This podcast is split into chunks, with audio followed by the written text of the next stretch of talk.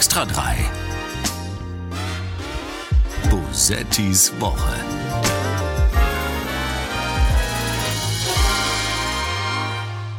Sie waren unfähig, den Ausbau der erneuerbaren Energien herbeizuführen. Sie haben Abwehrkämpfe geführt gegen jede einzelne Windkraftanlage. Und jeder Abwehrkampf der letzten Jahre schadet unserem Land noch heute. Das waren Sie.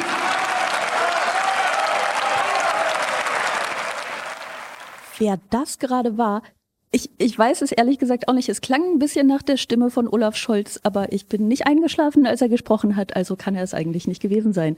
Bosettis Woche, der Extra 3 Podcast ist wieder da. Mein Name ist Sarah Bosetti. Das hat sich in der Sommerpause überraschenderweise nicht geändert. Und auch sonst hat sich nicht allzu viel geändert, wenn man ehrlich ist. Deutschland diskutiert über Energie, Gendern und den Krieg und Gestern ist eine sympathisch wirkende, aber ein System der Unterdrücken, äh, Unterdrückung symbolisierende ältere Dame gestorben. Auch das ist ja nicht ungewöhnlich, auch das ist nicht neu. Auch meinen heutigen Gast gab es schon vor der Sommerpause, also auf der Welt und bei den Mitternachtsspitzen und sogar schon mal in diesem Podcast. Er war mein Gast in der allerersten Folge. Jetzt ist er wieder bei mir, Christoph Sieber. Hi Christoph. Ja, hi. Hi, ich hoffe, es waren noch andere Gäste da und ich bin nicht der einzige Gast, der immer wieder kommt und der Rest der Zeit einfach so dahin plätschert. Ja, es waren schon ein, zwei Leute dazwischen da. Ich erinnere mich nicht so genau. Ich erinnere mich ah, nur an diese erste Folge. Ja, weil es so schön war. War es nicht wunderschön? Du weißt es gar nicht mehr, oder? Ich weiß, ich habe es gerade schon erzählt. Wir standen in Bonn in einem WDR-Studio und der Aufnahmemensch hatte keine Lust auf dich, auf mich, auf die Situation. Er, er, wollte einfach einen ruhigen Vormittag verbringen und dann kamen zwei, die auch noch Einspieler dabei hatten und das war einfach zu ah, viel. Ja. Das ist ehrlich gesagt so ein bisschen jede Folge so. Ne? Jede Folge ist es so, dass äh, die Leute sagen, ah, ah, ja, das hättet ihr vielleicht, oh, ja, ja, kriegen wir hin. Und dann sind sie so zehn Minuten bis eine Viertelstunde ähm, sehr, sehr beschäftigt. Wir gucken so ein bisschen unangenehm aus der Wäsche und hoffen, dass sie uns nicht allzu sehr hassen. Und dann funktioniert immer alles. Das ist ganz toll. Aber heute ist es ein bisschen anders. Ähm, weil ich habe eben gesagt, du bist bei mir, das stimmt ja gar nicht. Ne? Wir sind ja gar nicht am selben Ort. Ich bin in Berlin und ähm, ich bin auch äh, zu Hause, also ich bin nicht in einem, in einem Studio, ich muss das mit den Einspielern heute alleine hinkriegen. Und du bist, wo bist du? Wo, wo bist du? Ich bin du, in Christoph? Lüneburg. Ich dachte, wir halten das geheim irgendwie, damit das, äh, dass man das einfach damit cooler in die wird. hinausträgt. Das wird cooler irgendwie, wenn man, wenn man denkt, wir sitzen zusammen im Wohnzimmer und äh, haben schon äh, so eine Weißweinschorle auf irgendwie. Es ist ja auch jetzt kurz nach eins, da ist es ja auch Zeit für die erste oder den ersten Gin Tonic. Ähm, ich sitze ja. in, in, in Lüneburg in einem äh, Musikstudio bei René. Ach cool. Ja. Wie, wie ist René neben so? mir. René ist ähm, total vorbereitet. Er hatte alles eingestöpselt schon, als ich kam.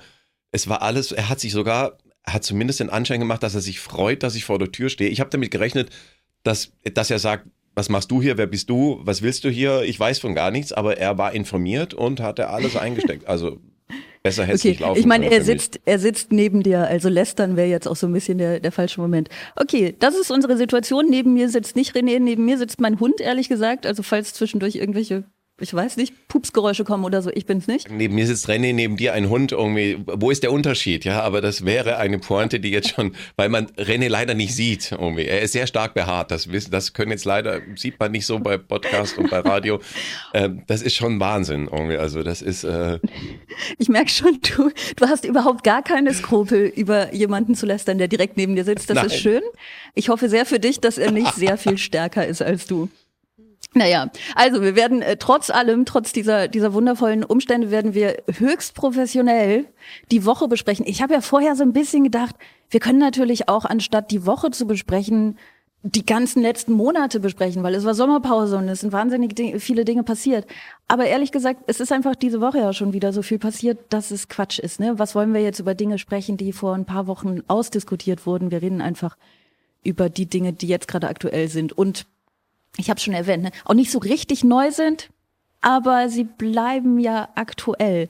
Und ähm, weil wir ja das große Anliegen haben, in diesem Podcast nicht zu fröhlich und nicht zu positiv zu werden, fangen wir hiermit an.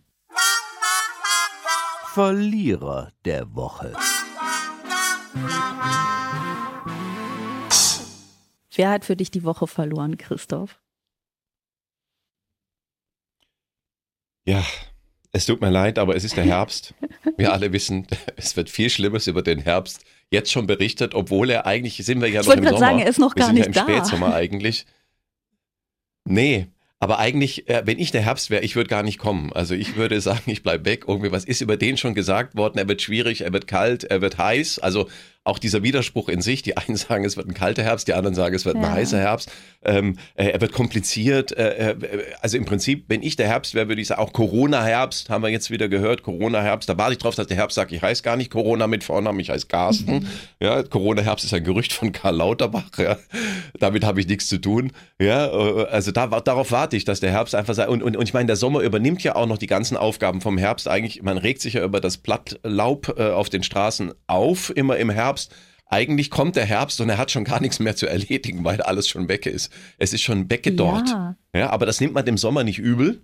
Ja, beim Sommer sagt man, jetzt so ist er der Sommer, ist halt ein bisschen trocken gewesen, ja, kann man nichts machen, hat ja mit Klimawandel nichts zu tun, sondern ist jetzt halt mal ein außergewöhnlich warmer Sommer, so wie die letzten Paar. zehn Mhm. Jahre, aber egal. ja, ähm, und, und der Herbst, also wenn ich der Herbst wäre, ich würde nicht kommen. Ich würde sagen, leckt mich am Arsch irgendwie, äh, ich komme nicht, äh, ihr könnt direkt den Winter nehmen. Was für ein würdiger Verlierer der Woche. Es ist, glaube ich, wirklich der würdigste Verlierer der Woche, den wir je hatten. Ich würde sogar sagen, der Herbst, der Herbst ist der Verlierer des Sommers. Oder? So kann man das vielleicht gut zusammenfassen. Ich glaube auch, dass er nicht kommen. Vielleicht auch des Jahres, vielleicht ist der Herbst, vielleicht ist das eine Jahreszeit, die auch mal abgeschafft wird irgendwann. Also wo man einfach sagt, Herbst, das lohnt sich überhaupt nicht mehr. Weil wir machen, ähm, ja, wir machen den Südsommer und den Nordsommer. Das sind die beiden Jahreszeiten, die wir dann haben, sozusagen. Ja? Im einen ist es ganz heiß und trocken und im anderen ist es nur trocken. Und ein bisschen kühler vielleicht. Ich, ich fürchte, das wird möglicherweise So. passieren. Die Frage ist, wie viel dieser Zeit wir als Menschheit dann noch miterleben. Ne? Das ist die, die große Frage. Und die Frage ist jetzt dieses Jahr, wenn der Herbst nicht kommt, was passiert dann? Bleibt dann der Sommer oder gehen wir dann wirklich sofort zum Winter über? Was, ähm, was, was würde dadurch wegfallen? Eine Menge Demos natürlich. Gehst du, gehst du, willst du demonstrieren im Herbst? Ist der, bist du so ein Demo-Typ? ja. Ich habe mich noch nicht entschieden, auf welcher Seite ich mitlaufen soll. Irgendwie. Es, es war ja in Leipzig, waren ja auch sehr viele Fahnen, habe ich, ich habe es auch nur gelesen. Ähm, ähm, ich, ähm, ich schaue ja keine Nachrichten mehr, weil, weil das, da bin ich drüber weg inzwischen. Ähm, aber ich habe tatsächlich gelesen, dass die Parteien sich da gegenüberstanden. Man war sich äh, einig in vielen Dingen, aber auch ein paar Sachen wieder uneinig. Ähm, ja, schwierig. Schwierig. Also ich finde es ja prinzipiell, also um jetzt auch mal ernst, also es muss ja nicht immer alles satirisch sein.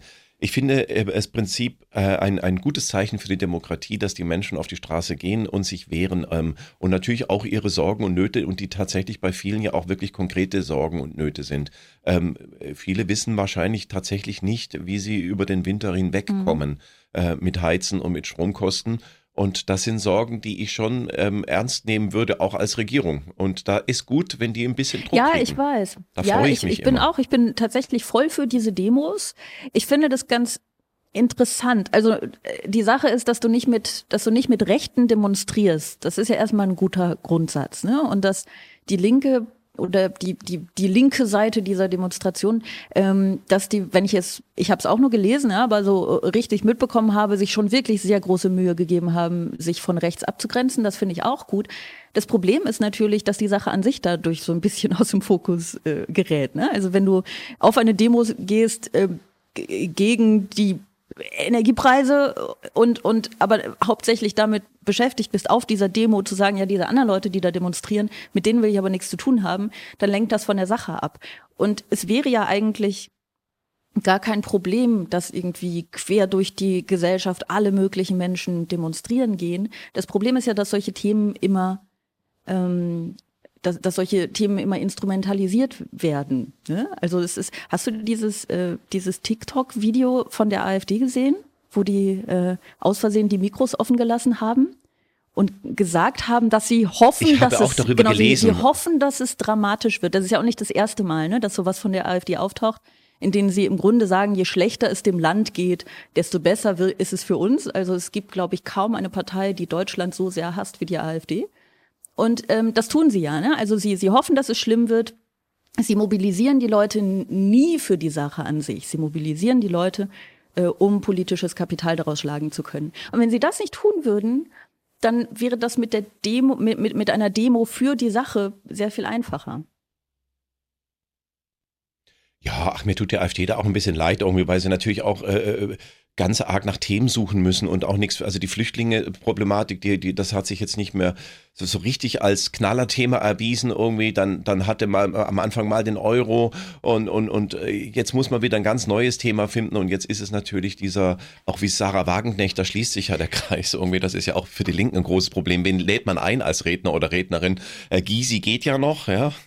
Gysi kritisiert zwar äh, Waffenlieferungen, aber hat sich schon klar positioniert gegenüber Putin. Bei Wagenknecht wird schon schwierig. Also Sarah Wagenknecht, ja, mal ganz ehrlich. Da ist ja die ganze was, AfD. Was, was, was, was geht mit dieser Frau? Ab. Ich habe ähm, äh, zufällig auf YouTube ich habe wirklich, also, also ohne Quatsch, ich habe wirklich nicht nach ihr gesucht, aber es wurde mir ein Video von ihr vorgeschlagen, aus Gründen, die mir nicht klar sind. Ähm, und dieses Video hat den Titel Die dümmste Regierung Europas. Können wir die Ampel stoppen? Und es ist, was ist das denn für ein Niveau? Also für eine Spitzenpolitikerin. Ich habe mir den, den Kanal von Sarah Wagenknecht angeguckt und das ist wirklich, äh, sie erweckt den Eindruck, eine völlig abgedrehte YouTuberin zu sein und nicht eine, eine Frau, die irgendwie sich ernsthaft mit Politik beschäftigt. Es ist unglaublich. Es ist wirklich erstaunlich.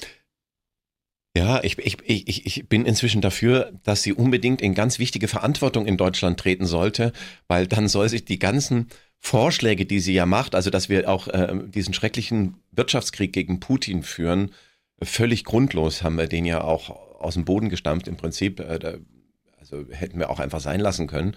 Aber nee, wir mussten das jetzt machen, Omi. Und, und da, ich, ich finde, sie sollte auch diese ganze Kommunikation, die sie will und auch diese ganzen ähm, Vorschläge, Nord Stream 2 zu öffnen, ja, äh, wo ich denke, was für ein absurder Gedanke, dass dann daraus Gas fließen ja, soll. Ja. Also, warum sollte Putin dann daraus, wenn er könnte ja durch Nord Stream 1 ja auch was ja, schicken, also warum sollte es durch Nord Stream 2 fließen?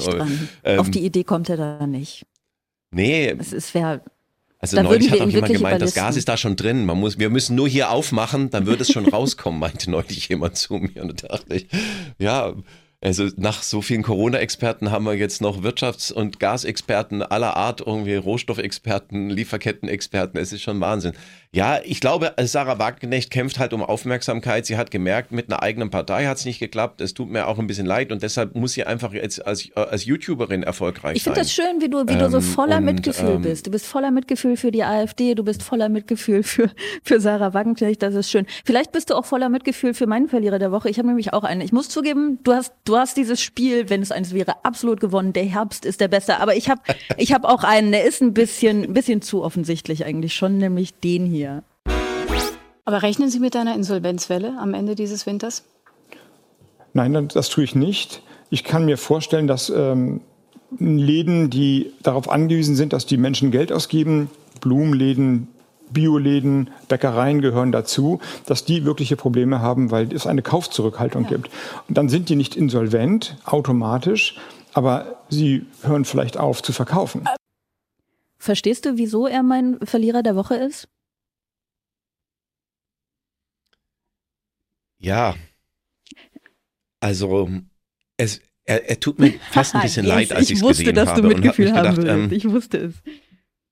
Ja, es ist, es, äh, ich, ich denke mir, es ist immer gut, wenn man in eine Talkshow reingeht und dann vorbereitet ist ähm, auf die oder ein oder andere Frage. Und man merkt in dem Moment, er war einfach nicht wirklich gut vorbereitet. Und ähm, er hat sich dann in seiner eigenen Rhetorik, das passiert ihm ja manchmal, ähm, dass er, dass er ähm, so komplizierte Sätze macht und so komplizierte, dass die Gedanken voraus, also das muss man ihm ja zugute halten. Er hat ja Gedanken, also gegenüber vielen anderen, ja. die wenig Gedanken haben und die ordnen müssen, sage ich mal. Ja, das ist viel einfacher, wenn du wenig ja. Gedanken hast, dann kannst du die auf die ein, zwei Schubladen packen. Jetzt hat er sehr viele Gedanken und die versucht er ganz oft sehr schnell loszuwerden und äh, kriegt sie dann nicht mehr ganz für sich selber kausal auf eine Kette.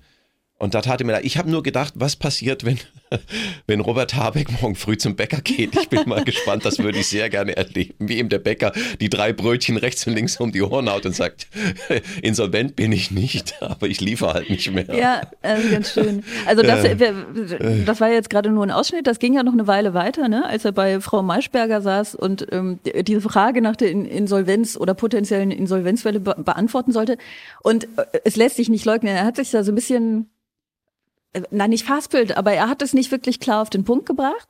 Was ich aber ganz lustig finde, ist, dass, ähm, dass, dass alle mal wieder, mit alle meine ich natürlich die drei Leute, die äh, Twitter dominieren, ne? aber so, dass, dass sich so viele Leute wieder ähm, so wahnsinnig aufgeregt haben darüber, was für ein inkompetenter äh, Mensch er doch ist. Und ähm, es war irgendwie tagelang das Wort Kinderbuchautor in den Twitter-Trends, weil sie alle gesagt haben, der ist doch Kinderbuchautor, ah. der soll wieder Kinderbücher schreiben und so.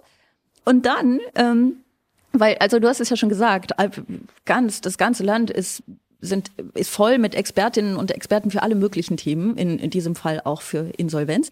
Und dann hat der Präsident des Deutschen Instituts für Wirtschaftsforschung äh, Berlin geschrieben, was habt ihr denn alle? Er hat doch recht.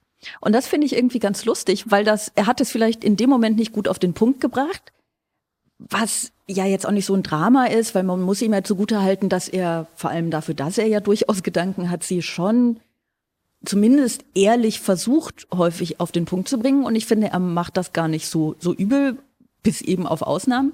Ähm, und dass alle Leute sich erstmal irgendwie darüber lustig machen, weil es so, so scheinbar absurd ist, obwohl sie selber ja noch viel weniger Ahnung davon haben.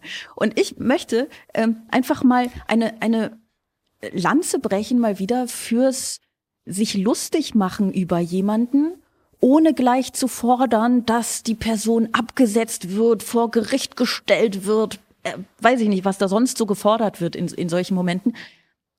Ja, ja ich wollte es also jetzt gerade nie sagen, gleich? weil ich, also, ne, genau, ich wollte nicht gerade. Ja, ich habe es gemerkt, dass du es nicht sagen wolltest, aber dafür yes, bin ich ja hier. Sehr gut, dafür habe ich dich eingeladen. nee, genau. Ähm, also diese, diese völlig überdramatisierten Dinge, der ist ja nicht komplett äh, inkompetent, bloß weil er mal einen Satz nicht so richtig gut auf die Reihe gekriegt hat. Ne? Also er hat ja schon viele andere Sätze gut auf die Reihe gekriegt ich und er hat es ja nun irgendwie, äh, ja, er hat es irgendwie versucht. Und dann äh, eben diese, diese scheinbaren Widersprüchlichkeiten sofort in so ein höhnisches, wie dumm kann man sein, umzuwandeln. Das ähm, finde ich erstaunlich. Obwohl das sehr lustig war auf Twitter. Es gab diesen Hashtag Twittern wie Habeck. Hast du den gesehen? Der war, der war wirklich schön. Nee, ich ah, bin nicht verdammt, bei Twitter. Für solche Dinge muss man eigentlich auf Twitter sein. Da haben die Leute, da haben die Leute so geschrieben, Benzin ist gar nicht teurer geworden, man bekommt jetzt nur eine geringere, eine geringere Menge davon fürs gleiche Geld. Oder unser Geld ist nicht weg, es ist jetzt nur woanders. Oder Scholz hat nichts vergessen, er kann sich nur nicht erinnern. Weißt du? Oder äh, Flugzeuge stürzen nicht ab, sie machen nur eine Flugpause. So, also diese scheinbare Widersprüchlichkeit haben sie dann halt alle aufgegriffen und ich finde das ehrlich gesagt sehr, sehr witzig. Ich finde es wahnsinnig unfair und ein bisschen dumm, aber ja, es ist ich, auch ich sehr hab, witzig. Ich habe gelesen, ähm, er ist nicht gestorben, er hat nur aufgehört genau, zu leben. Genau das, so. Das war, fand ich eigentlich äh, auch ja. sehr treffend. Ja, ich glaube, das große Problem ist, und da sind wir jetzt leider auch schon wieder dran, dass wir viel zu sehr über äh, diese neuen asozialen Medien äh, diskutieren, dass die in der Gesellschaft so einen großen Rang bekommen haben. Und äh, ich reg mich dann auch immer wahnsinnig auf, wenn auch in den öffentlich-rechtlichen Medien, äh, ARD, ZDF, WDR, habe ich neulich wieder was gesehen, dem so ein Stellenwert auch eingeräumt wird, als wäre das die intellektuelle Instanz in Deutschland, der uh, Twitter. Ja, aber das ist ja, eine interessante. Twitter ist ein Medium, in dem Leute sich auskotzen, ähm, wahrscheinlich über ihren eigenen Frust im Leben, über ihre eigene Erfolgslosigkeit, sich äh, dann eine, eine, Definition verschaffen, auch eine Bedeutung verschaffen und auch einen Response bekommen. Und sie wissen, sie bekommen den Response nur, je krasser sie sind, ja, in ihrer Aussage, in ihrer Härte auch gegenüber Menschen, auch in ihrer Unmenschlichkeit. Und das treibt immer mehr Blüten auch in die normale Gesellschaft hinein. Und ich halte das für einen ganz schwierigen Trend. Ja, Moment. Ähm, die Frage ist, was wäre für dich die Alternative? Weil Twitter ist ja tatsächlich, es ist jetzt nicht der Großteil der Gesellschaft, der irgendwie auf Twitter ist. Ähm, ich glaube insgesamt in sozialen Netzwerken, ich, weiß, ich kenne da die Zahlen ehrlich gesagt gar nicht, aber ich glaube, es sind schon sehr, sehr viele Menschen in den sozialen Netzwerken. Das heißt, wir können die ja nicht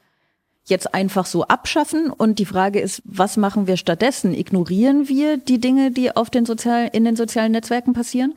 Weil Twitter ist ja und alle anderen Netzwerke auch, das ist ja, das sind ja eben nicht nur die Leute, die da äh, so gedankliche Schnellschüsse loswerden, um ihre mit ihren Emotionen klarzukommen, sondern da passiert ja auch durchaus etwas an Debatte.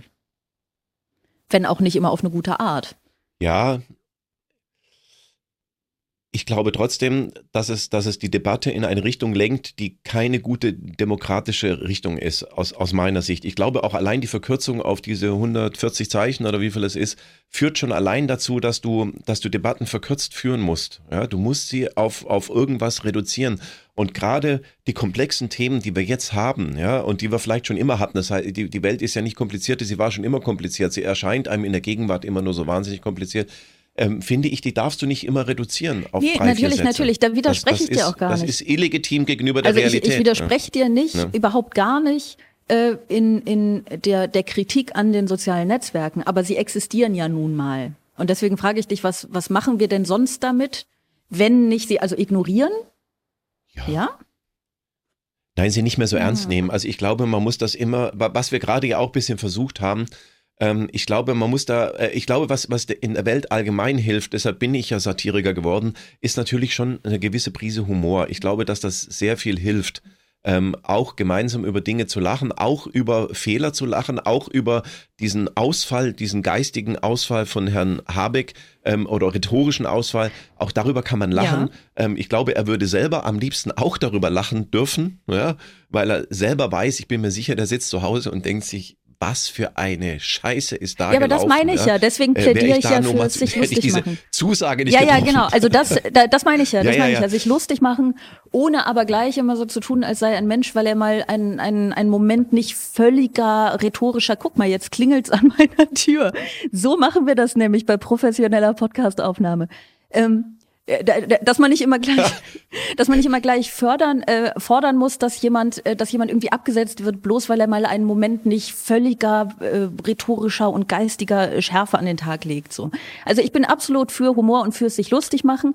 Ähm, ich weiß allerdings ehrlich gesagt nicht, ob jetzt im, im, also in der Satire, äh, klar, das ist ja irgendwie so ein bisschen Teil des Jobs, aber ob jetzt in im Journalismus unbedingt mehr Humor vorherrscht. Und grundsätzlich von der, also die Idee sozialer Netzwerke ist ja großartig. Die Idee ist ja eben, dass es nicht, ähm, dass die gesellschaftliche Debatte nicht elitär geführt wird, also nicht einfach nur durch Menschen, die ähm, auf die eine oder andere Art und Weise eine Plattform geboten bekommen, sondern dass erstmal alle eine Plattform haben und die nutzen können. Und ich weiß nicht, vielleicht bin ich da ein bisschen naiv, aber ich will diese Idee so nicht aufgeben. Ich finde es eigentlich, Twitter könnte ein wahnsinnig wertvoller Ort sein. Und er ist es übrigens auch zum Teil. Ne? Also ich finde, man, man darf auch nicht so tun, als sei Twitter nie etwas Gutes. Aber wir verlieren uns, glaube ich, ein bisschen in dem, Ja, also ich Ja. sehe das anders. wie kannst du nur?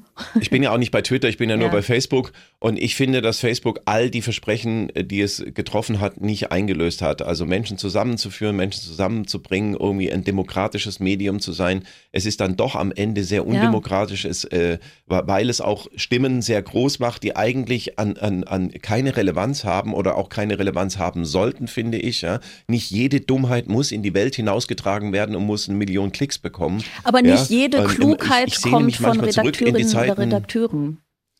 Oder von Journalistinnen und Journalisten. So, Das ne? es stimmt, gibt das auch. Klugheit von anderen Menschen. Ich glaube, weißt du, im Grunde sind wir uns ja nicht völlig uneinig. Also die, deine Kritik teile ich zu 100 Prozent. Nur, ähm, dass der Umgang damit wäre, das nicht so ernst zu nehmen und eher zu ignorieren, das finde ich, das kann noch nicht die, ähm, die, die beste Lösung sein. Also ich, und ich habe die Lösung übrigens gar nicht, ne? Ich rede so dahin, aber ich habe die Lösung nicht. Aber ich fände es eigentlich äh, ziemlich toll, ziemlich toll, wenn man ähm, Ja, wo sind denn die Lösungen? ja. Mann, ey, so, das das ist, immer ist das der Gleiche Punkt, an dem wir zum äh, nächsten Thema übergehen. Nein, weißt du was? Wir machen das wirklich, weil ich habe die, also ganz ehrlich, ich habe die Lösung nicht. Aber ähm, ich finde, ich finde nämlich Robert Habeck sollte in seinem rhetorischen Ungeschick einfach mal sich ein Beispiel nehmen an einem an einem anderen Mann. Und deswegen kommen wir jetzt nämlich hierzu.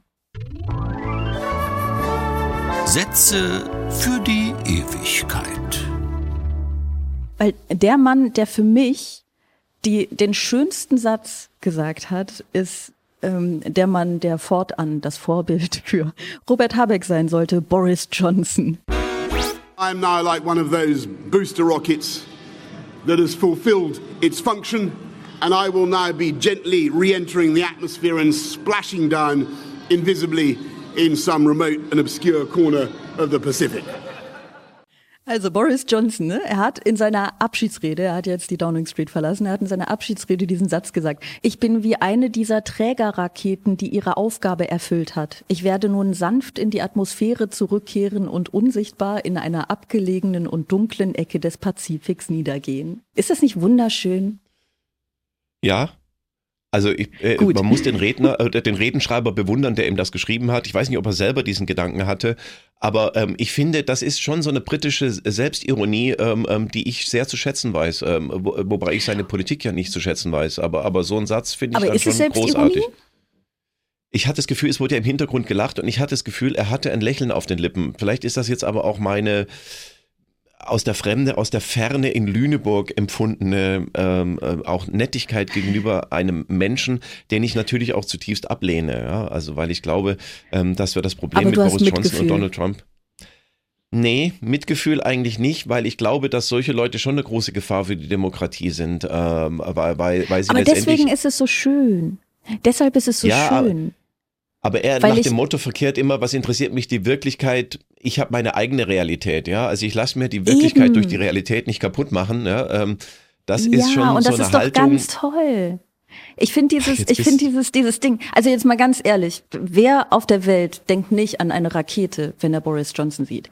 Das ist doch erstmal, das ist doch erstmal sehr naheliegend. Aber darüber hinaus finde ich es einfach ganz toll, in dieser eigenen Abschiedsrede so die Deutungshoheit über die eigene Amtszeit für sich zu beanspruchen und sich dabei nicht mal das kleinste bisschen mit der Wirklichkeit aufzuhalten. Also es ist so, die Wirklichkeit ist da, ja, schön für Sie, aber damit habe ich jetzt erstmal nicht so viel zu tun. Ich sage einfach das, was mir am besten gefällt. Und ich finde das ganz toll. Ich bin ja großer, großer Fan von Fiktion. Und ich weiß auch, dass Fiktion in der Politik wahnsinnig gefährlich ist und dass das vielleicht das Mittel des Populismus ist und so. Aber da kommt erst die wirkliche Schönheit dieser, dieser Rede ins Spiel, weil man sie dadurch erst als das zu schätzen weiß, was sie ist, nämlich eine Abschiedsrede. Ich finde das wunderschön.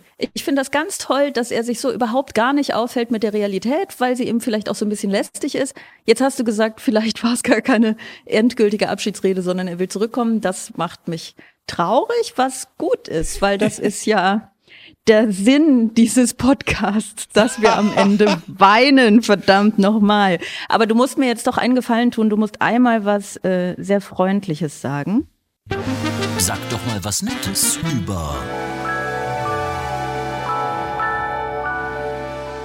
Bei internationalen Flügen wird leider so gut wie keine Maske mehr getragen. Da sind die Maßnahmen gelockert worden. Die Lufthansa hat immer wieder vorgetragen, dass sie die Maskenpflicht in Flugzeugen nicht mehr umsetzen kann. Sie wäre nicht nur nicht mehr kontrollierbar, sondern auch nicht mehr also erzwingbar, nicht mehr umsetzbar. Daher haben wir davon Abstand genommen und reduzieren uns auf die Bereiche im Inland, wo das möglich ist. Sag doch mal was Nettes. Nicht über Karl Lauterbach, alles gut, ne? Musst du nicht, musst du nicht. Aber sag doch mal, sag doch mal was Nettes über, über die Maskenpflicht. Weil ich habe Ja. das Gefühl, sonst tut es niemand. Nein, ähm, ich habe tatsächlich bis vor wenigen Wochen diese Maskenpflicht auch sehr ernst genommen. Ähm, ich bin einer der letzten teilweise, die noch mit Maske dann irgendwo in Innenräumen rumgelaufen sind.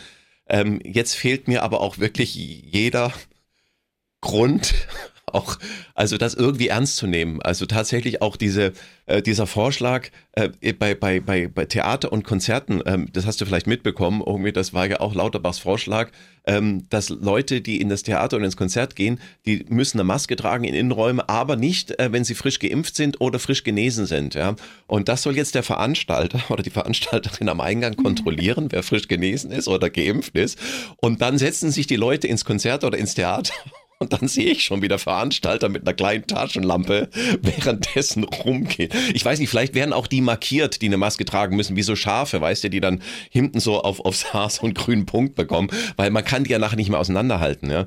Also äh, ich, ich finde, diese Regelungen sind an Absurdität nicht mehr zu überbieten und ich finde, wenn man ein bisschen Chaos stiften wollte, welche Regelung jetzt wann, wie, wo gilt, dann ist ihm das jetzt absolut gelungen. Also ich glaube, in den Herbst gehen wir wieder mal einfach so perfekt vorbereitet wie selten.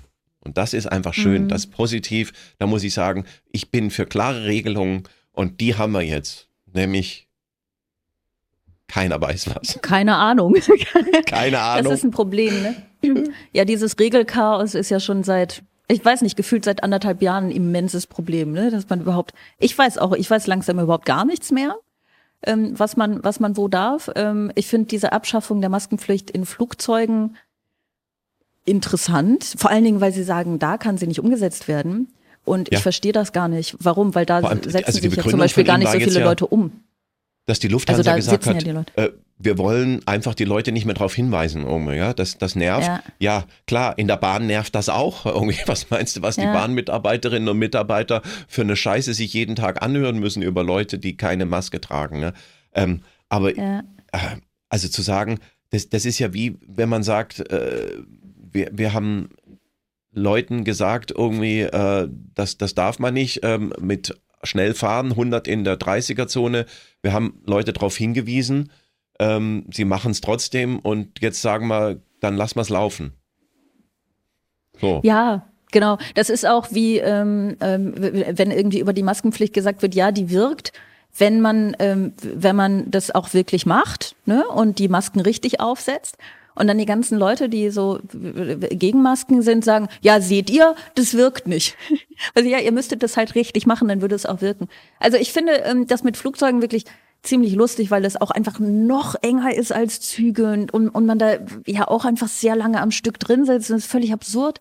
Und es ist genauso, also ich verstehe nicht, warum das schwieriger umzusetzen sein soll. Und ich finde es auch sehr lustig, ähm, dann ein Unternehmen zu befragen, das natürlich keinen Bock darauf hat, ne? Äh, Und, und dann die Politik danach aus. Aber ich glaube, so läuft das ja ähm, gar nicht so selten mit der Politik, dass dann Unternehmen gefragt werden, wie sie ähm, das gut fänden und dann, ähm, dann wird das offenbar irgendwie auch gemacht. Das, das, das finde ich merkwürdig. Ähm, Ja gut, das Problem haben wir ja allgemein und da sind wir jetzt, ähm, ähm, schließt sich ja der Kreis wieder zur Gasumlage. Ähm, ähm, ähm, ich, ich finde, es Genau. wird in der Politik, und das, hat- das äh, jetzt werde ich auch mal ein bisschen ernst, ähm, ich glaube, mit den falschen Leuten diskutiert. Ähm, ich glaube, dass sehr viel mit Konzernchefen diskutiert wird, ähm, ähm, auch mit Stromkonzernen oder mit äh, Gaslieferanten, ähm, mit den großen Mineralölkonzernen. Da werden immer Konzepte ausgearbeitet und am Ende ähm, gucken die natürlich das ist ja ihr gutes Recht, dass sie gut davonkommen, dass sie da ein paar Profite davon machen, dass sie vielleicht am meisten davon profitieren. Und ich finde schon, ähm, dass man auch, wenn jetzt, äh, es geht jetzt ja auch, wir haben ja vorhin schon drüber geredet, ähm, was machen die Leute im Winter, ähm, dass man jetzt einfach sagt, okay, wir erhöhen, erhö- erhöhen ähm, den Regelsatz auf 500 Euro, ähm, nachdem man jahrelang Hartz IV klein gerechnet hat, äh, hebt man es jetzt auf eine Stufe, die auch zum Leben nicht reicht, aber irgendwie ein, ein Symbolgehalt hat. Wir haben das ja auch getan für die, aber es hilft ihnen nichts. Ja? Und äh, das halte ich für einen großen Fehler und ich halte das für großes, ähm, auch Öl, was wir ins Feuer gießen, einen gesellschaftlichen Frieden. Ähm, ich ich habe immer das Gefühl, man will da irgendwie die, die Bevölkerung noch ruhig halten, damit irgendwie sagen, es wird sich um alle gekümmert, aber dass sich wirklich an dem System Armut, was wir in diesem Land haben, dass sich daran was ändert, daran hat man auch leider, auch unter rot-grünen Regierung, kein Interesse und ich weiß nicht, ob es allein an der FDP liegt. Manchmal, ich sage im Programm, ähm, man müsste sich um die FDP ist der Pflegefall ähm, der Regierung, ähm, als hätte man mit Ukraine-Krise und mit Gaspreisen nicht genug zu tun, muss man die auch noch einmal die Woche wenden, die FDP, damit sie nicht wund liegt. Anstatt ihr einfach mal das Kissen ins Gesicht zu drücken, damit sie auch mal Ruhe gibt. Ja. Ähm, ich weiß nicht, ob es allein an der FDP das liegt hast du in oder deinem ob es auch Programm? Sowas erzähle ich. Krasse das ist, das ist Wortwahl? tatsächlich. Sowas? Ja, Okay. ja, ja, sowas. Ja klar, diese Leute sollen ruhig mal bei mir ins Programm kommen. Da, da geht's aber zu, sage ich euch da. Da wird keiner verschont, ja. Nicht nur die FDP, ja. Also ich zweifle auch an der SPD inzwischen. Ja, die SPD, ich habe immer das Gefühl, die SPD hat momentan Angst, dass irgendwann rauskommt, dass es Sozialdemokraten in der SPD gibt, ja. Äh, Sie haben Angst davor, dass, dass es irgendwann heißt, die sind links, ja, wo ich denke, Leute, jetzt habt ihr doch die Macht, jetzt macht es doch auch, ja. Also setzt euch doch für die kleinen Leute ein, für die ihr ständig redet, dass ihr da, da für die da seid, dass das eure Wählerklientel ist. Ähm, ich, ich bin da der Meinung, dass da zu wenig passiert, ja. Und da bin ich dann voll auch Ja. e- einer Meinung mit Sarah Wagenknecht. Ja? Also auch, auch wenn ich in ganz vielen Dingen, wo ich sage, Alter, da muss ich schon zweimal durchatmen, ja, bi- bis ich das auch so akzeptieren kann, dass es überhaupt äh, gesagt wird. Aber ähm, in, in, in der sozialen Frage hat sie natürlich prinzipiell recht. Ja. die dümmste Regierung Europas. Können wir die Ampel stoppen? Das ist, ähm, das ist ja immer noch ihr Titel. Ich finde das ganz toll. Ich finde diesen Titel so toll. Es hat sowas von, können wir Voldemort aufheben? Oh, ich habe seinen Namen gesagt, sag mal nicht. Dann können wir den, nein, ihr wisst schon, äh, können wir ihn aufhalten? Können wir ihn stoppen? Es hat sowas äh, wahnsinnig überdramatisierendes. Aber ja. Ja, und vor allem, ähm, dass man, ich fände äh, es, äh, Ja, ich würde auch gerne nochmal noch mal einen Satz dazu sagen, dass wir auch in die Situation gekommen sind, weil 16 Jahre lang die CDU, CSU ähm, ähm, äh, die dieses Land in diese Scheiße reingeritten hat. Da muss ich ja dem, dem Vorredner, äh, äh, ich weiß nicht, es war Olaf Scholz, äh, hast du vorhin gesagt, ja, recht geben. Ja, Also ich meine, dieser, dieser äh, Klimawandel und, und auch diese, dieser Energiewandel, der ist ja verschlafen worden einfach. Und man hat halt einfach gesagt, okay, der Russland, der Russe liefert ja billig ja, ähm, dann lassen wir doch, doch da, das ist doch super, da bauen wir noch eine zweite Pipeline und dann ist unser Energieproblem gelöst. Man hätte schon längst, und, und das Markus Söder, ausgerechnet Markus Söder, ja, ähm, der in Bayern alles verpennt hat, was man nur verpennen kann, irgendwie, ja, äh, der Modernität ausruft, wo keine Modernität ist, ja. Also wirklich der allerletzte, ja. Jetzt, jetzt werde ich auch mal hart hier, ja. Also, dass der jetzt ja, du, nur aus, du, aus du dem Dschungel in, gekrochen kommt, aus seinem, langsam. Aus seinem ja. bayerischen Dschungel kommt er da rausgekrochen und sagt, wir wollen auch Vorreiter sein. Ja? Ich warte darauf, dass er in die Amtsstuben geht und die Kruzifixe abhängt und Gendersternchen aufhängt, weil er irgendwie sagt, wir sind jetzt auch in der CSU, dass sie beim, beim, beim Oktoberfest einen Mate-Tee-Anstich machen, ja? weil sie sagen, wir sind jetzt auch städtisch, ja? wir sind jetzt auch ein bisschen grün, wir sind auch Hippie-Hobby. Ja? Dass, dass er noch einen Dutt trägt, womöglich. Markus Söder oben mit so einem Dutt. Ja, und ja. So, ja, also es gibt doch es gibt doch ein Bild von Markus Söder, wie der so, ähm, ich weiß nicht, ob er den Baum umarmt, vielleicht umarmt er ihn wirklich ja. oder er lehnt sich so dagegen. Er wirkt das ist wunderschön. Er wirkt, wie, er, wie Markus Söder einen Baum erwirkt. Unglaublich. Ja. Nein, das ist, äh, das ist ganz schön. Also ich fände es wirklich interessant und ich sage nicht, dass ich die Antwort darauf weiß, ne? aber das, was du ähm, äh, eben gesagt hast, diese Sache, ist es nur die FDP? Ich fände es wirklich interessant zu sehen, wie es wäre, was aktuell passieren würde, wenn die FDP nicht mit in der Regierung wäre. Ja, wie viel besser ja wäre, wie viel konsequenter wäre dass ich nochmal auf dieses 9-Euro-Ticket zurückkomme. Ja, das 9-Euro-Ticket war ein Riesenerfolg. Das ist 52 Millionen Mal verkauft worden. Ja, das hat Leuten, ja, die vorher in Armut gelebt haben, Teilhabe ermöglicht. Die sind mal wieder rausgekommen aus den Städten, sind irgendwelche Ausflugsziele gefahren, weil es rentiert hat für 9 Euro. Äh, kannst du nicht viel falsch machen. Ja, das, das rentiert sich in zwei Fahrten, rentiert sich das, ja. Und genau ja, das Ding, weißt du, genau dieser Aspekt des 9-Euro-Tickets, dass Leute gefahren sind, die sonst nicht gefahren wären, das wird jetzt als Gegenargument dafür verwendet. Das finde ich unglaublich, weil es gibt ja jetzt so, äh, es gibt ja so, so, so Umfragen, Studien, ne, so irgendwie Leute, die, die versucht haben rauszufinden, was es denn gebracht hat, hat, auch in Sachen Klimaschutz. Und das ist ein Ticket, das für die drei Sommermonate galt. Und Leute sagen, ja, aber es sind jetzt gar nicht so viele Leute vom Auto auf den Zug umgestiegen. Ja, aber es ist auch ein zeitlich begrenztes Angebot in der Urlaubszeit. Also wie absurd ist es jetzt, darüber das als Gegenargument für das 9-Euro-Ticket zu nehmen? Das ist komplett absurd. Ja, und vor allem. Und ich glaube übrigens, ich glaube übrigens, wenn die, die Regierung als Ganze, also natürlich gibt's Teile, die, äh, die das so fortführen wollen, mit Sicherheit, ne, oder Leute in der Regierung. Aber wenn die Regierung als Ganze wirklich ein Interesse daran hätte, das 9-Euro-Ticket in irgendeiner Form fair und bezahlbar weiterzuführen, dann hätten die auch einfach vor Monaten schon eine Nachfolge beschlossen. Weil du kannst doch so eine Idee in den Klar. Raum stellen und sagen, wir machen das jetzt für drei Monate. Wenn es gut läuft, dann geht es so weiter. Und wenn es nicht gut läuft, dann geht es so weiter oder geht gar nicht weiter. Und was sie aber machen ist, sie warten, bis es ausläuft und fangen jetzt an, darüber zu diskutieren. Und ich glaube, das ist einfach, was heißt ich glaube, es ist einfach nur Berechnung, weil die Leute natürlich, weißt du, die Leute haben sich ans 9-Euro-Ticket gewöhnt. Die, man, man hat ja mal so ein bisschen das Gefühl, dass einem das zusteht, was man hat. Ne? Also wenn man, wenn Nahverkehr 9 Euro im Monat kostet, dann denkt man, das ist der, das ist das, was man dafür bezahlt. Und jetzt das sofort auf ein 49 oder 69 Euro Ticket umzuwandeln, da würde den Leuten natürlich auch auffallen, dass das fünf bis sieben Mal so teuer ist und auch ehrlich gesagt gar nicht mehr so billig. Aber wenn man jetzt erstmal wieder eine Lücke lässt, wo die Leute dann, ich weiß es nicht, über 100 oder über 200 Euro im Monat für ihre, für ihre tägliche Strecke ähm, zahlen müssen, dann sind sie ja wahrscheinlich wieder froh, wenn es überhaupt eine Nachfolge gibt. Und ich, ich habe wirklich eine wollte gerade sagen, ich hasse, aber ich habe wirklich eine sehr, sehr große Abneigung gegen diese Art von, von Politik, gegen dieses, dieses berechnende und taktierende und die, die Leute, die regiert werden, einfach nicht ernst nehmende Art von Politik. Ich weiß nicht mehr, wie ich den Satz angefangen habe.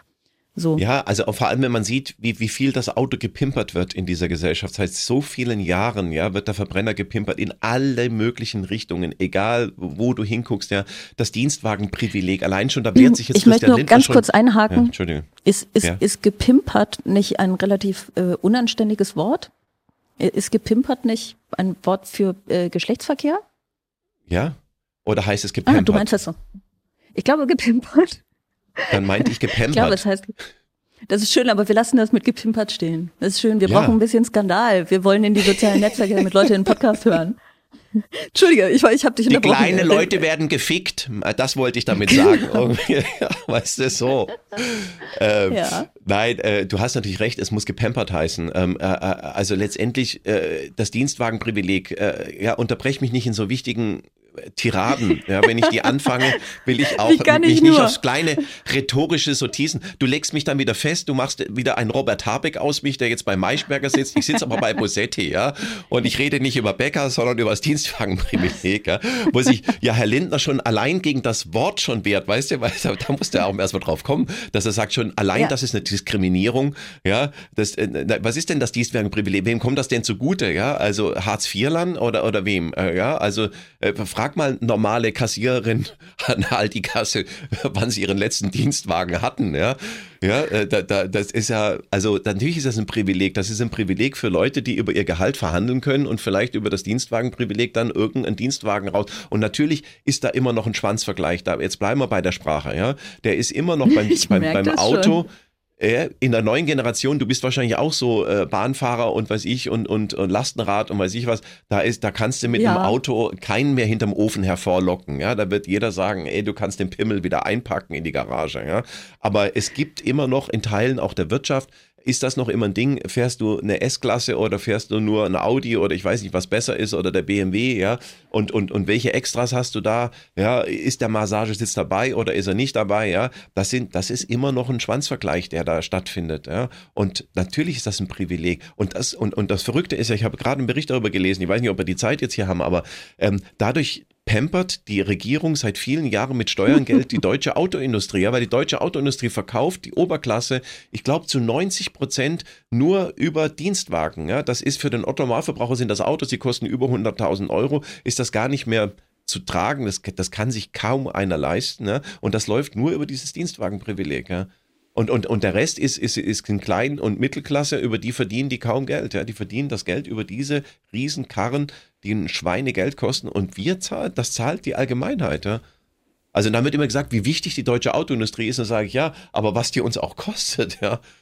Also das Geld würde ich doch lieber, und jetzt bin ich auch ein bisschen populistisch, in äh, die kleinen Leute stecken und sagen, okay, dann erhöhen wir Hartz IV auf einen Satz, der wirklich zum Leben reicht, ja, weil das sind Leute, die stecken das am Ende wieder in Konsum. Wir müssen ja nicht nur einseitig denken, dass wir Leuten Geld zahlen, ja, fürs Nichtstun, wie es jetzt die FDP sagen würde, sondern das sind ja Konsumenten, weil die geben das Geld ja aus, ja, die geben, die haben keine Aktienfonds, wo sie es reinstecken oder ein Sparkonto, wo das draufkommt, sondern die haben am Monatsende alles ausgegeben. ja. So, danke. Christoph Sieber, meine Damen und Herren, geht in sein Programm. Und damit kommen wir übrigens, damit kommen wir nämlich zum letzten äh, Thema für, für den heutigen Tag. Unterm Radar. Du hast dir nämlich äh, ein Thema gewünscht, klingt jetzt so ein bisschen doof, aber du hast ein Thema vorgeschlagen, was ich, was ich sehr gut finde, nämlich die Lage der Kleinkunst. Ähm, erzähl mal. Du hast nur Ja. einfach nicht so viel geredet. Erzähl mal. Nein, äh, nein, ich wollte eine Lanze brechen für die Live-Kultur allgemein. Es geht mir gar nicht nur um die Kleinkunst, es geht mir auch um die Musik und, und um, um, um Theater, Ballett, weiß ich, was es da alles für Spielarten der, der Kultur gibt. Und ich glaube, dass ähm, eine sehr trügerische äh, Sicht auf die, äh, auf die, auf, auf, auf die Kunst- und Kulturszene momentan äh, es gibt, weil in den Medien sehr viel über Robbie Williams und Helene Fischer berichtet wird und über die großen amerikanischen Künstler und deutschen Künstler, die jetzt vor Hunderttausende von Leuten spielen. Ähm, und das sind diese einzigartigen Events, die tatsächlich auch momentan sehr gut laufen. Ähm, aber es gibt, ähm, sage ich mal, einen großen Aderlass in dieser Live-Kultur und das ist in allen Bereichen zu sehen. Auch selbst die städtischen Theater sind bei Premieren noch, ähm, habe ich jetzt neulich einen Intendanten, äh, zu 50 Prozent ausverkauft. Premieren, die normalerweise immer, wo du an Karten anstehen musst, ja, wo du noch davor noch Leute stehen und hoffen, dass jemand krank wird und man in irgendeine Reihe sich noch reinquetschen kann. Selbst da haben wir nur einen 50-prozentigen. Ähm, ja, und ich, ich würde gern ähm, auch die Leute nochmal darauf hinweisen, dass die Live-Kultur äh, da kaputt geht und vor allem, was mir wehtut, es gehen nicht wird kaputt, ja, die ja auch Mainstream sind und die ein Publikum sich erspielt haben und die, die auch ein bisschen bekannt sind über Funk und Fernsehen und Podcasts und weiß ich was alles, sondern es gehen die Kleinen kaputt, ja, die keiner kennt oder die wenige kennen, die etwas Abseitiges machen, die Verrückten, ja, diese krassen Typen, weißt du, du weißt, wen ich, wen ich Die meine, und ich will jetzt auch Verrückten keine gehen Namen kaputt. nennen. Ja, die, die, die, die wirklich auch einen abseitigen Humor vielleicht haben. Am Ende haben wir nur noch Ja. Mario Barth übrig, Leute, ja. Und, und, und die, die vielleicht äh, dadaistische Sachen machen, in, in die man halt auch mal reingegangen ist, weil man gedacht hat, komm heute Abend, ich habe nichts Besseres vor, ich setze mich heute in, in, ins Lustspielhaus in München oder in Hamburg ins Lustspielhaus oder ja, es, es gibt so tolle Orte und die leiden momentan extrem, ja. Und die leiden vor allem extrem, Ja, ich weil die Leute auch. sich im Vorfeld nicht mehr festlegen wollen. Ähm, also gerade was Vorverkauf angeht, ähm, da will, sich keiner mehr festlegen. Ich kann es auch verstehen, es hat tausend Gründe. Wir können jetzt das analysieren, woran das liegt, an Inflation, auch gerade, dass die Generation unserer Eltern, die auch vielleicht oft ins Theater und ins Kabarett gegangen sind, das sind noch Leute, die die Nachkriegszeit miterlebt haben. Die haben tatsächlich Angst, dass sie sich die Butter nicht mehr leisten können, weil sie schon sowas wie Inflation auch schon mal erlebt haben. Ähm, und natürlich der Krieg in der Ukraine, das macht es jetzt auch nicht. Man denkt, jetzt, okay, gerade im Kabarett, die Leute haben tatsächlich Angst, dass ich zwei Stunden über die Ukraine rede. Ja? Und äh, Tust das du kann das ich auch verstehen. nicht? Nein, nein. Ich habe Ja. das in einem Satz erledigt, indem ich sage, äh, diese Drecksrussen sind schuld. Die schon damals in Vietnam mit Napalm alles bombardiert haben, da fing das Elend an, die seit Jahren irgendwelche Regierungen stürzen, ja, und dann sage ich, ah nein, das waren die Amis. Ja, Entschuldigung, da habe ich mich getäuscht. Und damit ist das Thema Du für mich spoilerst erledigt. dein ganzes Programm. Du spoilerst Egal. dein ganzes Programm. Damit habt ihr es schon gehört, Leute. Geht trotzdem in sein Programm. Ja, ich habe das aber auch. Also ich habe es jetzt sehr, sehr viel ähm, gehört in, ähm, in Gesprächen mit Veranstalterinnen und Veranstaltern, ähm, die sagen, es muss wahnsinnig viel abgesagt werden. Und das ist übrigens ähm, ja auch noch sowas. Ne? Also es sind ja nicht nur Künstlerinnen und Künstler, die ähm, vor, der, vor dem Problem stehen, sondern es sind auch alle anderen, die daran, die da dranhängen. Äh, Veranstaltungsorte zum Beispiel. Wenn so ein Veranstaltungsort einmal geschlossen wird, dann wird er ja auch nicht unbedingt äh, drei Monate später wieder, wieder geöffnet, sondern manchmal sind die dann eben auch einfach verloren. Und ich glaube, ähm, das, was du gesagt hast, die Verrückten, die die abseits des Mainstreams sind, die haben ein großes Problem, weil, also ich habe sowieso auch unabhängig von diesen ganzen Krisen gerade, dass ganz häufig im Bewusstsein der Leute gar nicht so da ist, was ich verständlich finde, weil sie ja andere Dinge haben, womit sie sich beschäftigen, aber gar nicht so da ist, dass ähm, zum Beispiel jetzt in dieser ganzen Humorbranche, in der wir ja sind, eben nicht nur die Leute existieren, die man regelmäßig im Fernsehen sieht, sondern dass das eine riesengroße Szene ist, dass da wahnsinnig viele Leute auch wirklich ihr Geld mit verdienen und das ausschließlich machen, die medial aber nicht vorkommen. Und du kannst ähm, auch ohne irgendwie medial groß präsent zu sein, kannst du diesen Job auf eine sehr schöne Art und Weise machen. Dann kommen da halt nicht tausend Leute an einem Abend, sondern es kommen hundert Leute, aber das ist sehr schön und man kann trotzdem davon leben und so. Und diese Leute haben äh, gerade ein sehr viel größeres Problem als Helene Fischer, allgemein finanziell wahrscheinlich immer, ne? aber ähm, gerade sehr doll. Und ähm, eine Sache, die man nicht ver vergessen darf, neben den Veranstaltungsorten, den Technikerinnen, Technikern, all den Leuten, die, die sonst so für Veranstaltungen sorgen, dass sie überhaupt stattfinden können, ähm, sind jetzt auf der Bühne eben auch die Leute, die neu sind. Also ich glaube, wir werden noch über viele Jahre ein Problem haben, weil der Nachwuchs wegbrechen wird. Weil wenn du jetzt gerade anfängst, wenn du jetzt gerade denkst, hey, ich bin soweit, ich mache jetzt mal mein erstes Soloprogramm, gehe damit auf Tour, das kannst du vergessen. Weil die Leute im Moment nicht so in, in Ausprobierlaune sind, was das angeht. Und das ist sehr verständlich, aber das ist auch ein bisschen hart, weil es eben Corona gab und gibt natürlich, ne? Aber ich glaube, was Corona angeht, wären die Leute vielleicht jetzt gerade nicht mehr ganz so zögerlich im Moment. Aber jetzt kommt eben der Angst ums, die, die Angst ums Geld dazu. Das heißt, das, was vorher sich so stark erhofft wurde, dass wenn es irgendwie besser wird, einen Impfstoff gibt, äh, wie auch immer, dass dann die Leute wieder in die Theater strömen würden, das passiert halt gerade nicht. Und das ist eine Branche, die ja nun, wie viele Branchen, andere Branchen auch, sowieso schon gebeutelt ist. Und das kommt jetzt da hinzu. Ähm, das heißt, die Leute gucken dann Aspekt- das, wo, hm? Ja, einen Aspekt würde ich noch hinzufügen, weil es jetzt nur, es war, war ja fast nur wirtschaftlicher Aspekt, sage ich jetzt mal. Ich glaube, es gibt auch einen gesellschaftlichen Aspekt. Also warum ich das mache, was ich mache, das, das hat sich erst herauskristallisiert. Am Anfang wollte ich auch nur davon leben können, sage ich jetzt mal. Ja. Ich hatte Spaß damit und habe mir Wirklich? gedacht, ich, äh, wenn ich davon daran habe ich Spaß und wenn ich äh, davon leben kann, ist es auch geil. Ja. So inzwischen habe ich aber auch gemerkt, dass ich glaube, wir haben eine gesellschaftliche Aufgabe, ähm, nämlich tatsächlich die Leute auch für zwei Stunden mal zu entführen. Deshalb würde ich auch eine Lanze brechen für die Dadaisten unter uns, für die, die, die sich gar nicht mit dem alltäglichen Elend der Gesellschaft beschäftigen, sondern die vielleicht mit ihrem Humor eine unsere Seele ganz anders berühren, ja, und unser Herz berühren und, und, und uns einfach befreit lachen lassen, weil man denkt, ey, wie verrückt ist das denn, ja, auf, was ist das für eine abseitige Idee, auf die zu kommen, ja, ja so, und, und das gibt es. Und ich glaube, das ist gesellschaftlich wahnsinnig wichtig, dass wir nicht vereinsamen zu Hause vom Fernseher und uns da auch Kultur angucken. Es wird ja weiterhin auch Kabarett und Comedy und weiß ich und Konzerte übertragen.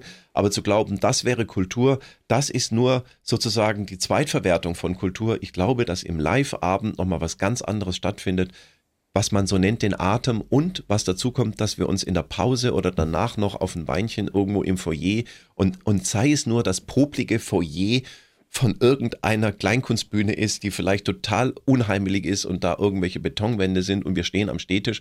Aber trotzdem findet da ein kurzer Moment der Kommunikation, der gesellschaftlichen, äh, vielleicht auch Übereinstimmung mal wieder. Wie oft habe ich Leute, die danach kommen und sagen, Herr Sieber, es hat so gut getan, dass mal einer wieder mal sagt, was ist. Ja, so. Das tut einfach ja, wahnsinnig ja. gut, dass man nicht so allein ist mit seinen Gedanken, mit seinen Sorgen, mit seinen Ängsten, dass ich glaube, dass wir da auf eine ganz Vereinsamung der Gesellschaft zusteuern, die uns nicht gut tut. Ich habe ja auch die Theorie gehört, also es geistern ja viele Theorien äh, durch die zumindest durch die Veranstaltungsbranche, was der Grund dafür ist, dass die Leute gerade so zögerlich sind. Ähm, und eine, eine Theorie war auch, dass die Leute es sich abgewöhnt haben in dieser Pandemie, ne? dass sie dann irgendwie es dass es gar nicht mehr so zur Normalität der Menschen gehört, äh, rauszugehen und etwas live zu erleben. Ich möchte mich aber sehr anschließen, ähm, äh, zusammen mit Menschen in einem Raum zu sein, wenn das ähm, nicht bedeutet, dass man die Menschen krank macht, äh, dann ist das schon sehr, sehr schön und äh, wir sollten uns das auf gar keinen Fall äh, abgewöhnen. Äh, was die Lösung ist, weiß ich auch nicht. Ich bin ja immer noch dafür, dass trotz allem Menschen möglichst vorsichtig sind, was diese, was diese Krankheit angeht und dass natürlich alle nur das machen, womit sie sich wohlfühlen ne? und letztlich natürlich auch das, was, was sie sich leisten können. Aber einen Aufruf, ähm, den würde ich gerne weitergeben, den habe ich von, äh, von Ralf Rute äh, gehört, äh, also gesehen im Internet in einem Video, der übrigens auch in ein paar Wochen kommt. Das wird sehr schön. Ähm, Ralf Rute hat nämlich gesagt, wenn ihr Lust habt, zu einer Veranstaltung zu gehen, tut uns und allen Veranstalterinnen und Veranstaltern gefallen und kauft möglichst früh Karten, weil man dann besser planen kann. Und ich glaube, das ist vielleicht was, was sehr schön ist, wenn die Leute genau das tun würden, dass sie eben nicht ähm, einen Tag vorher überlegen, ach, jetzt würde ich doch gerne, weil äh, dieser Tag vorher bedeutet, dass äh, auf, auf der veranstaltenden Seite eben schon wochenlang gegrübelt wurde, soll jetzt, äh, soll man das jetzt machen oder nicht, sondern dass die Leute halt wirklich früher Karten kaufen, damit alle irgendwie planen können. So und ähm, probiert, kommt, also ich habe jetzt glaube ich dreimal gesagt, geht in Christophs Programm, tut das natürlich auf jeden Fall, aber tut eben nicht nur das, sondern guckt auch andere Leute an als uns. Also probiert trotz allem Dinge aus. Es ähm, gibt Menschen, die gerade anfangen, es gibt Menschen, die verrückte Sachen machen und die sollten alle gesehen werden. So, jetzt ähm, haben wir es, oder? Ich glaube, wir ja. haben es. Arsch hoch. Aber Prinzip noch nicht ganz. Das, äh Arsch hoch. Nein, aber ja. eine, eine Sache haben wir natürlich. Eine, eine Sache haben wir ja immer, nämlich das hier. Eine letzte Frage. Eine letzte Frage, das ist diese, wie ich finde, wunderschöne Rubrik ganz am Ende, wo äh, ich dir eine Frage stelle und du mir eine Frage stellst, äh, falls du eine vorbereitet hast oder dir spontan eine einfällt, ähm, in der es auch überhaupt gar nicht irgendwie um Politik gehen muss, sondern einfach um irgendwas, was wir einander unbedingt fragen wollen. Ähm, ich würde anfangen. Ja, ich weiß mach. nicht, warum ich immer anfange, aber ich fange immer an, super unhöflich, ne? Aber ich fange immer an. Und du wirst mich für die Frage, für, du wirst mich für die Frage hassen. Es ist nämlich die Frage, die du mir gestellt hast in der ersten Folge. Und zwar die Ach, folgende. Warum, warum sollte man dich nicht heiraten? Ah. Ich fand die so schön. Ja, das. Ey, da habe ich mir echt damals noch Gedanken gemacht äh, und, und mir ist dann tatsächlich was, jetzt, jetzt fällt es auf mich selbst zurück. Ich bin so yes. ein Idiot, bin ich irgendwie. Ja, warum sollte man mich nicht heiraten? Ähm, ich glaube, ich glaube, dass es mit mir auch manchmal nicht einfach ist. Ähm, ähm, das ist, das ist schon so, ähm, wenn man auch Kabarettist ist, dann ist man immer, immer auf Arbeit ein Stück weit. Ähm, man, man denkt immer viel nach über bestimmte Dinge. Ähm, man muss sich darauf einlassen, dass der plötzlich auch geistig abwesend ist, äh, plötzlich, plötzlich irgendeinem Gedanken nachhängt ähm, und dass ich dann auch ähm, ganz, äh, ich kann dann unwirsch werden äh, wenn, ich, wenn ich dabei gestört werde. Äh, obwohl mir das wirklich auch selber unangenehm ist, dass ich dann so, so bin, aber ich, ich denke, ich würde gern diesen Gedanken jetzt noch zu Ende führen. Ähm, und, und man sich dann bei sich so ist und bei sich innen drin ist und dann gar nicht im Außen ist. Das passiert mir immer mal wieder und wo ich denke, ach, scheiße, ey, das hätte jetzt nicht sein müssen, irgendwie, dass du da auch so unwirsch warst. Ähm, das ist so, so ein Ding, wo ich denke, das macht es mit mir nicht einfach. Ansonsten bin ich ja, ja, Ein, ein, ein guter Hausmann. Ich kann kochen, ich kann Staubsaugen. Ähm, ich mache das auch leidlich gerne. Ähm, nicht immer, aber manchmal. Also eigentlich würde ich mich auch privat doch auch empfehlen, wenn ich du nicht schon dich privat auch wäre. selbst heiraten. Wenn ja, mich selbst. Christoph Sieber, also heiratet diesen Mann. ja, ich, bin, ich bin schon froh, wenn man Menschen um sich hat. Also das bin ich jetzt auch wieder nicht. Also es gibt ja Leute, man liest das immer wieder so von, von Leuten, die gerne nur mit sich zusammen sind. Also mit mir alleine fände ich es dann doch auch wieder doof. Also ich bin schon froh, wenn ich mal andere höre und auch andere äh, Gedanken oder andere Energien spüre um mich rum. So, so, so ein okay. Eigenbrötler bin ich dann doch nicht.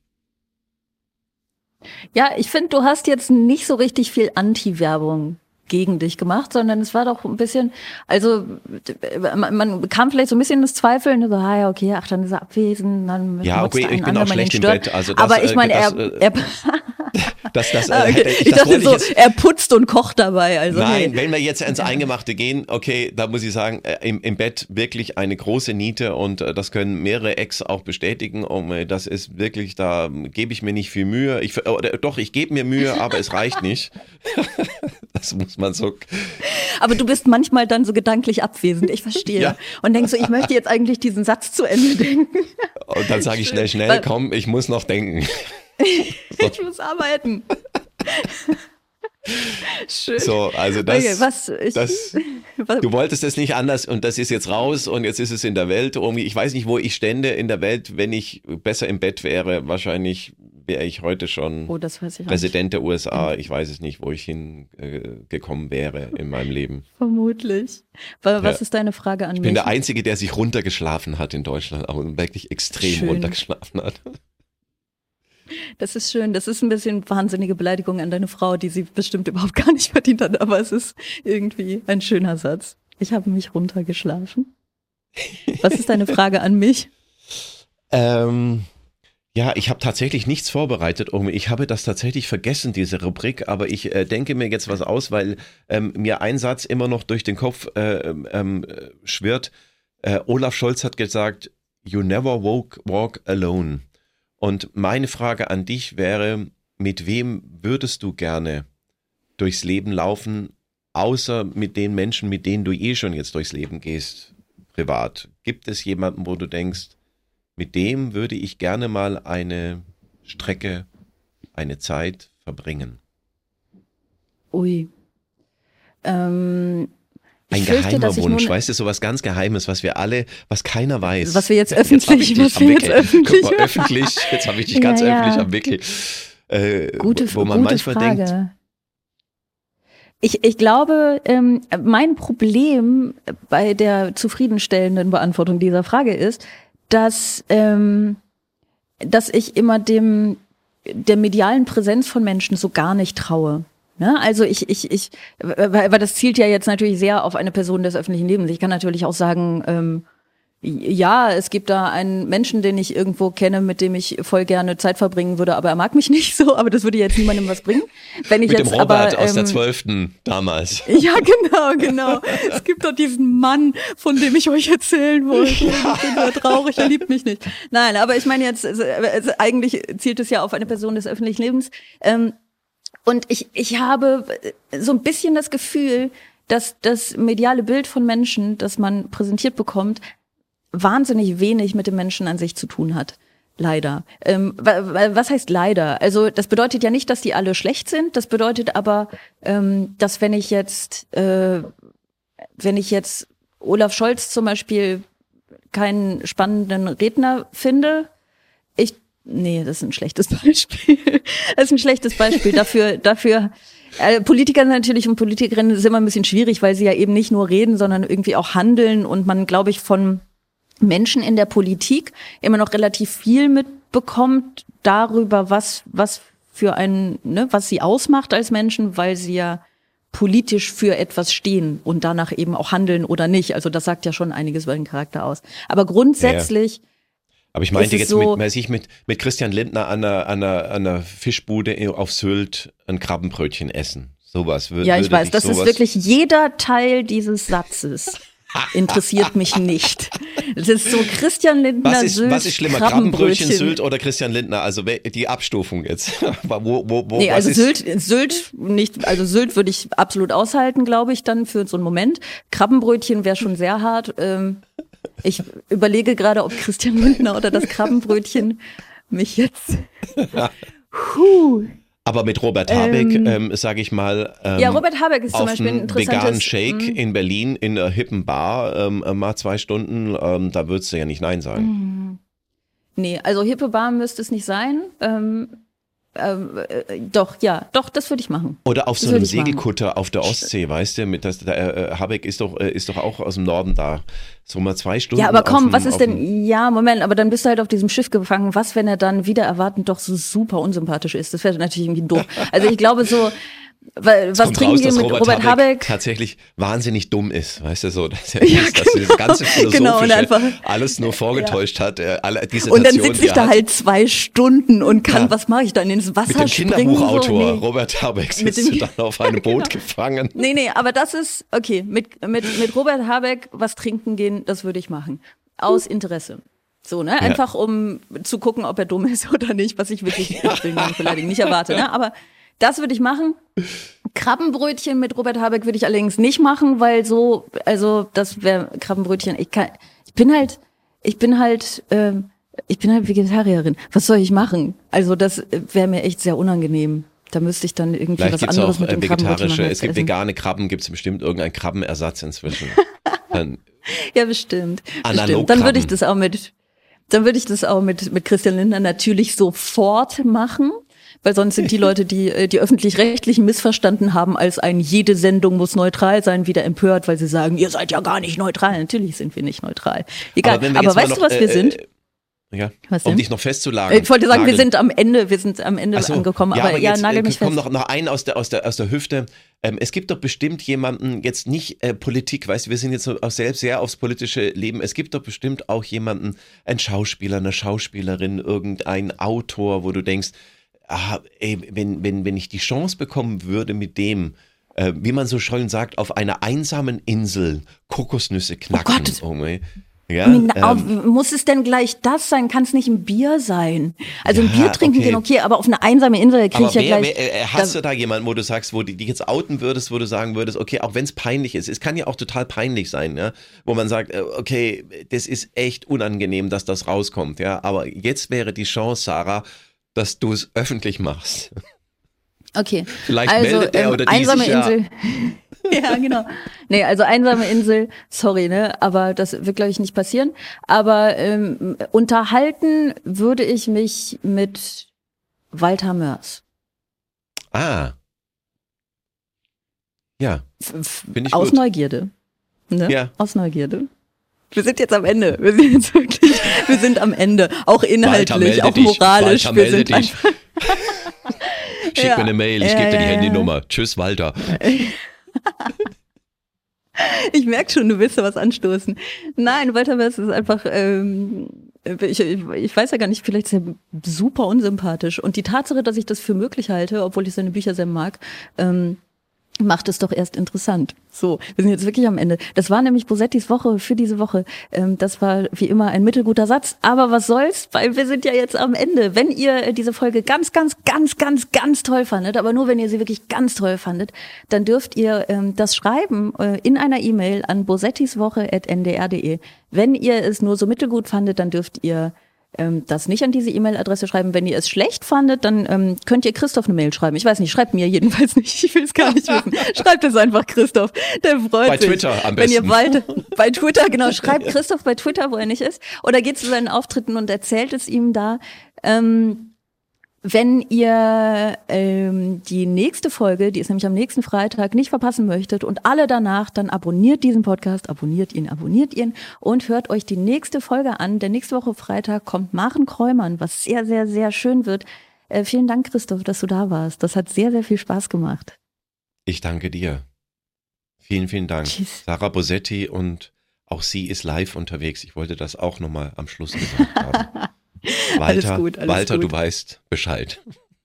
Ich bin ja weltberühmt. Zu mir kommen Tausende jedes Mal.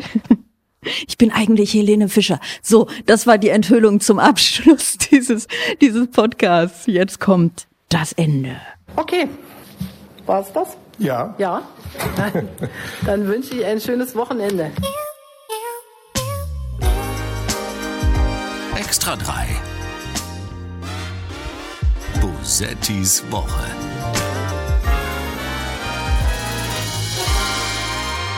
Ein Podcast vom NDR, immer freitags nachmittags.